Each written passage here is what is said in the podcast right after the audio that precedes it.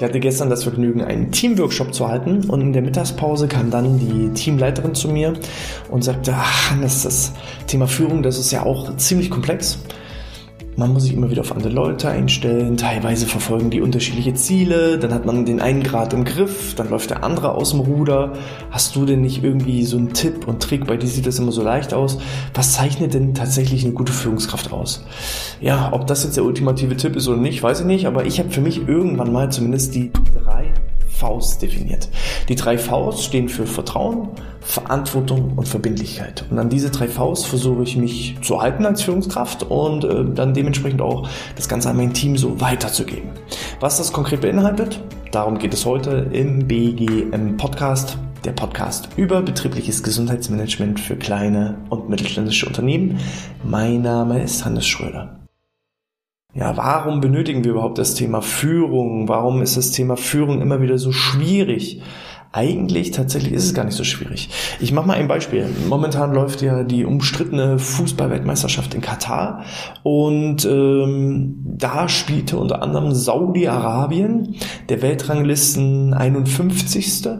Also der vermeintlich schlechteste Teilnehmer bei dieser Fußballweltmeisterschaft spielte gegen Argentinien der Weltranglisten Dritte, also die drittbeste Mannschaft auf diesem Planeten derzeit.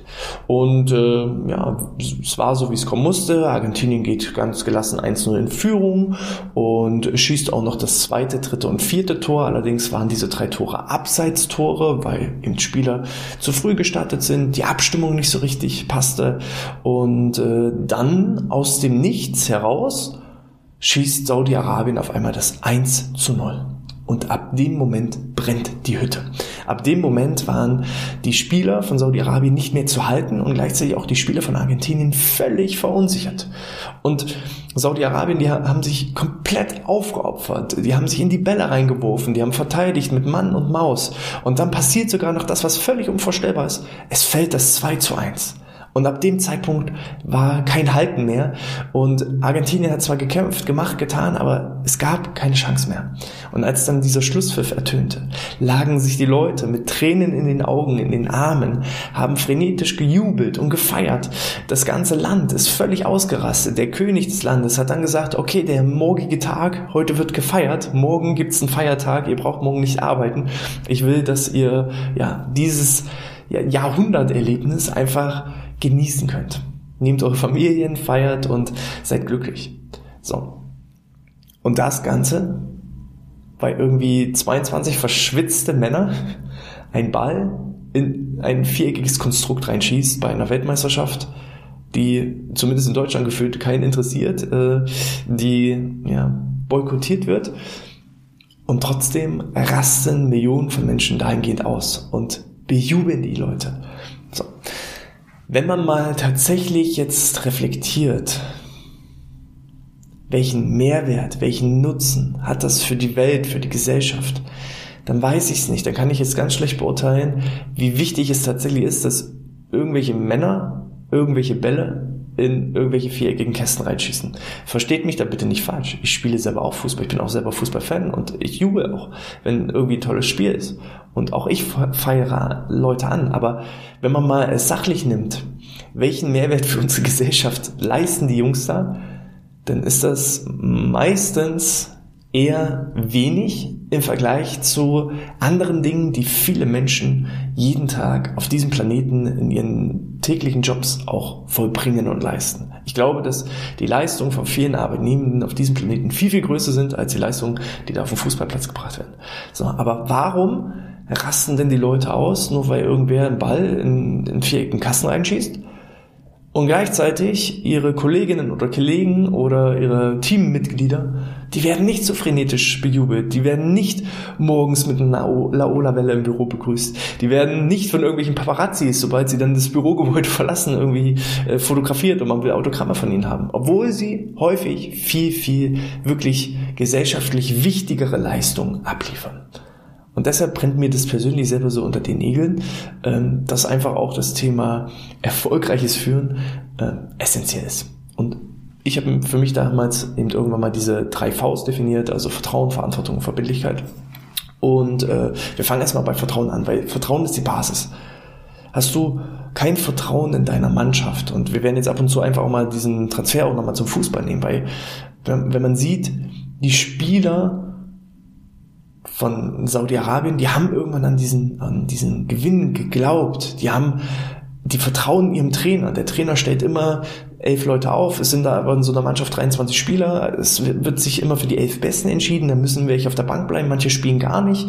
Ähm, es wird ein System, eine Strategie, eine Taktik vorgegeben und die Spieler vertrauen dem Trainer. Wenn der Trainer kein Vertrauen hat, hat, ist er der Erste, der ausgewechselt wird. Und das relativ schnell. Also das Fußballgeschäft ist sehr schnelllebig. Und genauso ist es auch in unserem täglichen Business. Wenn mir als Führungskraft meine Mannschaft, meine Mitstreiter, meine Spieler, wenn die mir nicht vertrauen, dann setzt auch keiner die Taktik um, dann setzt auch keiner die Strategie um, die ich vorgebe. Dann opfert sich niemand für mich auf und wirft sich in den Gegner hinein. Und das, was ich auch häufig beobachte, ist, es ist ja schon herausfordernd genug, mit seinem eigenen Unternehmen im Wettbewerb gegen andere Unternehmen zu bestehen. Jeden Tag kommen neue Wettbewerber mit auf den Markt und versuchen einen irgendwie Marktanteile oder beim Fußball versuchen einen Punkte und Tore abzunehmen. So. Und trotzdem beschäftigen sich viele Unternehmen gar nicht mit den Mitwettbewerbern, sondern sie beschäftigen sich nur mit sich selbst. Das heißt, sie kannibalisieren sich und boykottieren sich innerhalb ihrer eigenen Organisation. Da wird immer von denen da oben und die da unten gesprochen. Und das funktioniert nicht. Es gibt ein Unternehmen mit Unternehmenszielen, mit Unternehmensstrategien, mit Unternehmenstaktiken.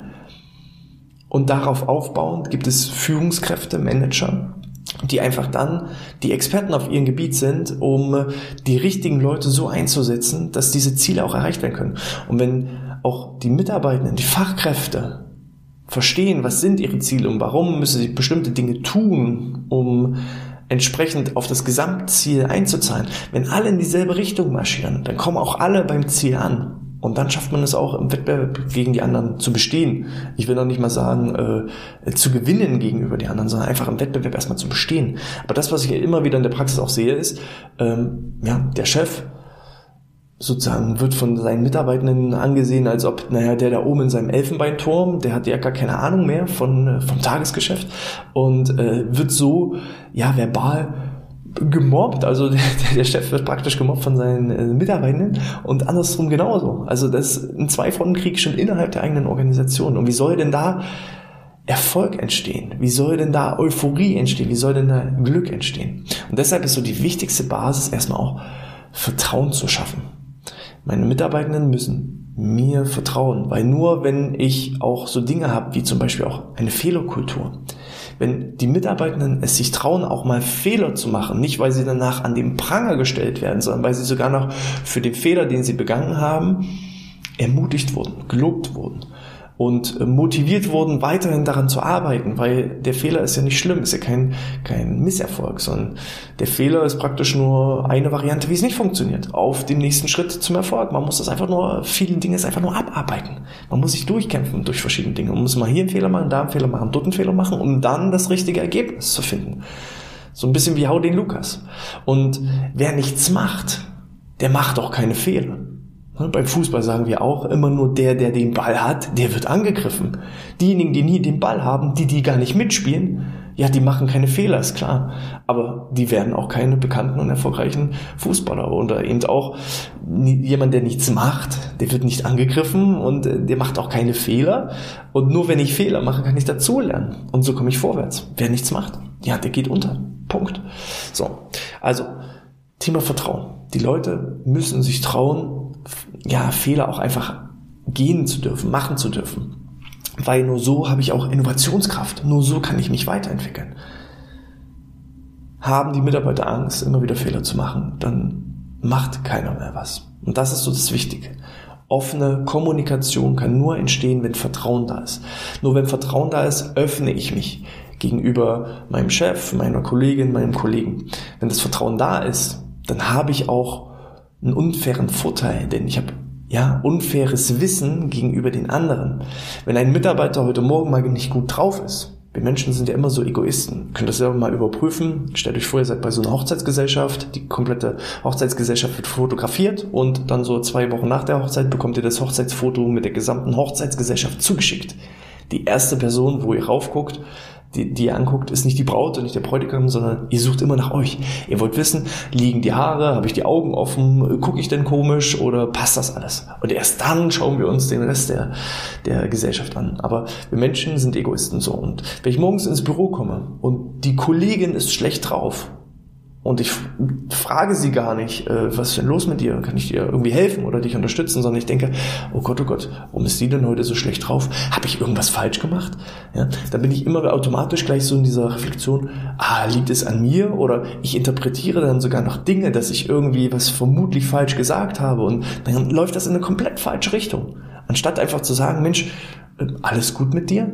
So, wenn keine Vertrauenskultur da ist, dann sagt die Mitarbeiterin, obwohl sie schlecht drauf ist, nee, alles gut lass mir Ruhe. So. Ist aber eine Vertrauenskultur da, dann öffnet sich der oder diejenige auch. Und ja, vielleicht sagt sie dann, ah Mensch, mein Kaninchen ist gestorben. So, und dann weiß man damit auch wirklich umzugehen. Dann kann man da Trost spenden, dann kann man da eben auch ähm, ja, demjenigen Unterstützung und Hilfe bieten. Wer aber nicht fragt, der kann kein Vertrauen aufbauen und wer auch kein Vertrauen hat, der kriegt auch keine vernünftige Antwort. Das muss man sich Stück für Stück erarbeiten. Offen sein, gegenüber, also wenn, wenn ich selber Vertrauen ja, haben möchte, muss ich mich auch öffnen können, muss ich auch Vertrauen schenken anderen. Und da fällt es vielen auch als Führungskraft schwer und da wird immer versucht, so eine gewisse Distanz zu wahren.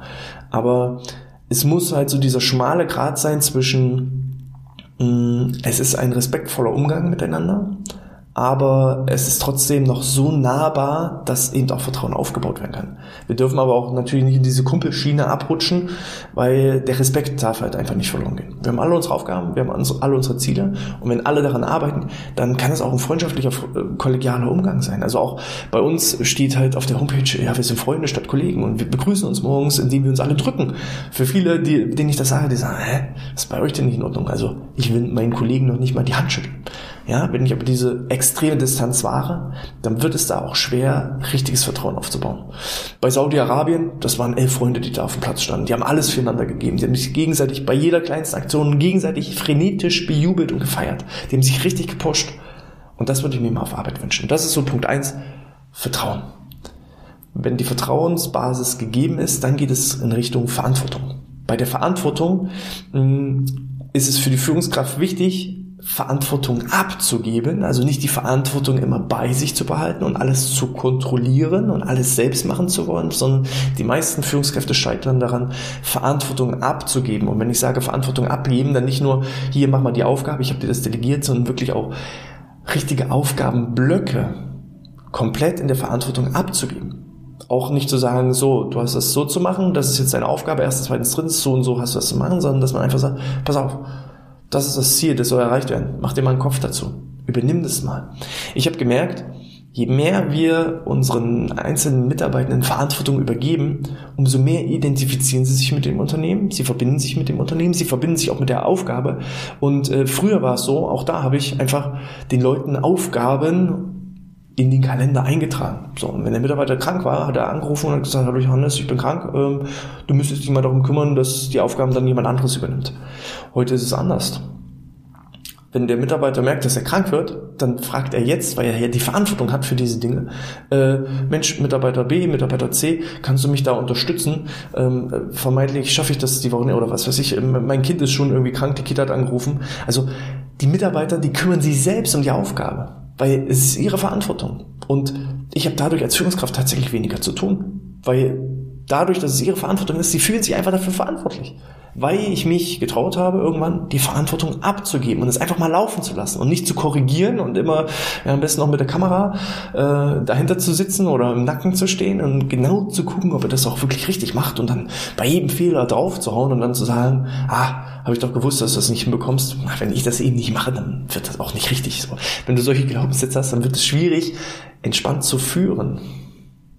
Ich habe das Gefühl, je mehr Mitarbeiter ich habe und je mehr ich verteile, da kommen sogar bessere Ergebnisse raus, als wenn ich selber gemacht habe. Also es kommen andere Ergebnisse raus, als ich erwartet hätte. Und die anderen Ergebnisse, die rausgekommen sind, als ich es mir vorgestellt und erwartet hätte, die sind auch noch viel besser. Und dann wird es viel einfacher. Verantwortung ist aber auch wichtig, klar zu kommunizieren, wer ist denn wann, für was, wie verantwortlich. So, also nicht zu sagen, okay, das müssten wir mal machen im nächsten Meeting, sondern dass man genau sagt, du bist für die Aufgabe zuständig und das ist deine Aufgabe. Und bis dann hast du das am besten auch irgendwie zu erledigen, dass man da auch klar die Verantwortungsbereiche übergibt.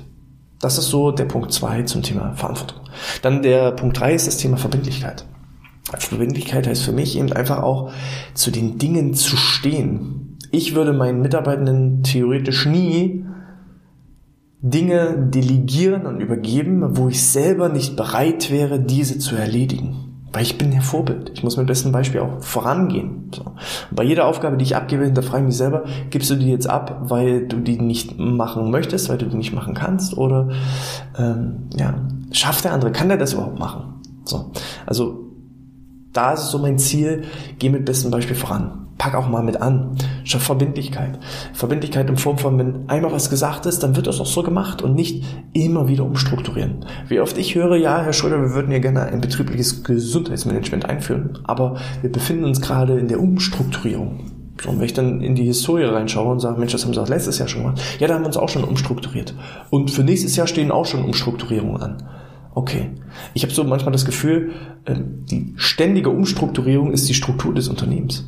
So, wenn du dich ständig umstrukturierst, wenn du hin und her gehst, wie soll denn dann der Mitarbeiter wissen, was denn dir jetzt wichtig ist, wenn du immer wieder deine Werte über den Haufen wirfst, deine Visionen, deine Philosophien über den Haufen wirfst, dann wird es halt schwierig. So, sondern einfach mal wirklich sagen, gesagt ist gesagt und da halten wir uns dran. Und das ist so die, die, die, die Richtung.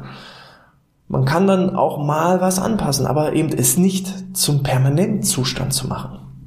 Hin und her, macht Taschen leer.